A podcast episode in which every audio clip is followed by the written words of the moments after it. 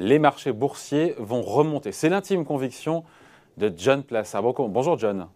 Bonjour David. John Plassard pour la Banque Mirabeau. Euh, vous êtes sympa, mais les craintes quand même euh, euh, sont multiples pour les investisseurs. il y a beaucoup de sujets d'inquiétude qu'on évoque ici et un peu partout. L'inflation, les pénuries, les ruptures d'approvisionnement, cette croissance chinoise qui ralentit, ces banques centrales qui vont resserrer leur politique monétaire et vous, vous nous dites non, ça va remonter. C'est un vœu pieux Oui, tout à fait. Un pieux, bah, je, non, c'est une conviction, euh, une conviction intime. Euh, je suis tout à fait conscient qu'il y a des vents contraires. On a rarement d'ailleurs été dans autant de vents contraires. Vous en avez dit certains, l'inflation, le, le, problème de ces chaînes d'approvisionnement, la stagflation, la volatilité, Evergrande, pénurie d'énergie. C'est vrai qu'on entend partout et que les médias mettent ça en avant dans les journaux, mais on voit que globalement, pour moi, il y a le risque est pas énorme. Il y a plus de risques à la hausse qu'à la baisse aujourd'hui, euh, à trois mois avant la fin de l'année. Et je pense que en fait, il y a, il y a pas mal d'arguments qui, euh, qui militent en cette faveur. Alors, vous l'avez dit, les banques centrales vont euh, baisser leur achat d'actifs, vont normaliser leur politique monétaire. On pense à la Fed, hein, qui devrait normalement, lors de la, de la réunion de novembre, Donner le annoncer le début. Ce fameux tapering là, qui devrait commencer de 15 milliards de dollars en moins de rachat à partir de décembre. Mais ce qu'on sait, c'est que, en tout cas, elles seront toujours là. Déjà, il faut rappeler que les taux sont quasiment à zéro. Donc ça, c'est historique. Hein. On n'arrête pas de parler de, de, baisse des rachats d'actifs et de la crainte, mais les taux, on ne parle pas de hausse de taux. Potentiellement, dans le pire des scénarios, je dirais la première hausse de taux légère devrait arriver dans la deuxième partie de 2022. Euh, John, la vraie corrélation, on le sait, pour les marchés boursiers, c'est la taille du bilan de la Fed qui est important, qui a un impact sur les marchés boursiers. C'est compliqué à expliquer, mais le fait qu'elle rachète moins, d'accord, mais que se passera-t-il? Est-ce qu'un jour elle va se mettre euh, à vendre une partie de son bilan? C'est là où on pourra avoir une correction Vous avez tout à fait raison. Il y a juste une chose qu'il faut ajouter et qui est tout à fait nouvelle, c'est ce qu'on appelle la flexibilité ou que Christine Lagarde appelle le recalibrage.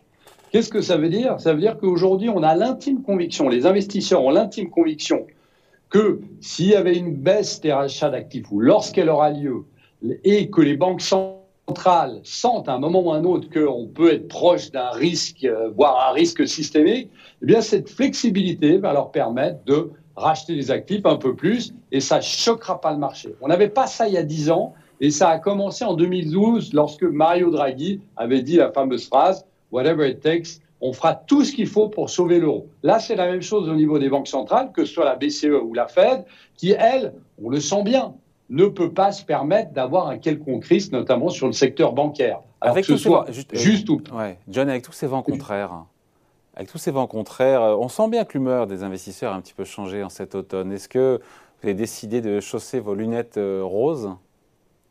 Non, vous savez, euh, il y, a quelque chose qu'on oublie totalement euh, et, dont j'en entends absolument pas parler. Vous savez que euh, dans, un, dans, dans, le cycle économique, il y a quatre cycles économiques. Et là, on vient de rentrer dans ce cycle économique qu'on appelle le cycle, le milieu de cycle, le middle cycle en anglais. Et ce milieu de cycle se caractérise par trois choses. La première chose, c'est que le pic de la croissance est derrière nous, on le sait. La deuxième chose, c'est qu'on va vers une normalisation monétaire, on le sait. Et la troisième des choses qui caractérise ce cycle, c'est la volatilité. Et c'est exactement ce qu'on a. Donc, euh, si on met ces trois choses bout à bout, eh bien, ce qui est en train de se passer sur les marchés depuis, allez, trois semaines, donc cette consolidation, cette juste consolidation et cette volatilité, elle est tout à fait caractéristique du cycle économique dans lequel on est. Donc, il ne faut pas l'oublier parce que, évidemment. Mais qu'est-ce qui vous fait dire qu'on va en sortir par le haut? Alors, euh, il y a plusieurs choses. Déjà, euh, donc on, a parlé de cette flexibilité des banques centrales, oui. Euh, de deux, on sait que les résultats d'entreprise vont être bons au troisième trimestre. Alors, ils seront moins bons, on l'a dit, parce que le pic de la croissance était derrière nous, pour des questions de base de comparaison, etc. Et en fait, on va voir que les entreprises, bah, elles créent toujours. elles créent toujours des, des, des, des, bénéfices, que ce soit même malgré, je dirais, euh, ce goulet d'étranglement qu'on a euh, en Chine, on voit aussi, et on l'oublie aussi d'en parler, c'est qu'on est aujourd'hui dans une situation où, en fait, la campagne de vaccination va en s'améliorant. Et je ne parle même pas du, vous savez, la pilule de Merck, là, qui sera beaucoup plus facile, si elle passe, qui sera beaucoup plus facile à utiliser, notamment pour les pays émergents qui sont pas bien, euh, qui sont pas bien, où la campagne de vaccination était en retard. Donc, on est quand même dans une normalisation monétaire, mais aussi une normalisation de l'économie. en plus, John, sur les résultats des entreprises, il faudra évidemment les, les, scruter, mais regardez un petit peu les guidance, les prévisions que vont, vont faire les directions des entreprises. Tout à fait, clairement, et on sait, et, je, je, me répète encore une fois, le pic de la croissance, et notamment des entreprises, est derrière nous. Mais on sait très bien qu'on a des entreprises qui sont en retard. Euh, on peut prendre le cas de, des entreprises pétrolières.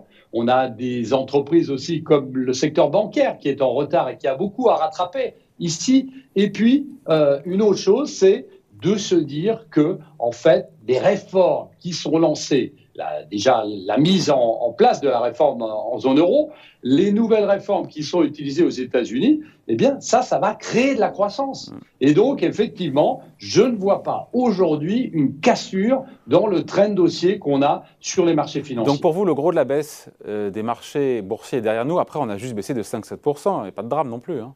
Non, je pense. Alors, si on prend le, le pire ou le plus mauvais des scénario que sur le CAC 40, on peut aller tester les 6270, c'est-à-dire de baisser environ de 4 à 5% Et c'est un peu la même chose sur le S&P 500 où on a des niveaux techniques assez importants à 4275, on est à, 4, environ 4400 et puis à 4145 points. Et là, c'est des niveaux techniques importants sur lesquels on peut, on, peut aller tester, aller ces 4-5 de baisse. Mais oublions, oublions pas une chose, on a eu un doublement du S&P au pic il y a quelques semaines, depuis les bas de mars. Donc vous avez gagné 100% sur le S&P 500, donc l'indice américain.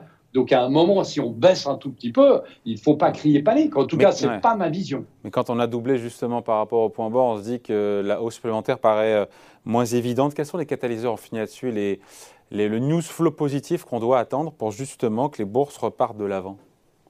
Bah, c'est euh, les résultats d'entreprise qui vont commencer dans, dans, pas très longtemps. Il faut qu'on ait vraiment euh, des, un message assez positif de, des entreprises. Il faut évidemment que cette campagne de vaccination, parce qu'on a vu qu'elle ralentissait un peu, il faut qu'elle aille de l'avant. Euh, il faut aussi que les banques centrales nous envoient un message justement sur cette flexibilité ou ce recalibrage, comme on l'avait comme on l'a dit avant. Et puis, évidemment, au niveau plus fondamental, il faut absolument qu'on ait des nouvelles réformes qui soient annoncées et votées aux États-Unis, mais qui soient aussi annoncées en Europe, au-delà de ces fameux 750 milliards de dollars, d'euros, pardon, qui ont été votés en zone euro. Voilà, les marchés boursiers, les indices boursiers pourraient, devraient remonter. Intime conviction signée John Plassard par la banque Mirabeau. Merci John, on suivra ça, on en reparlera. Merci David. Salut.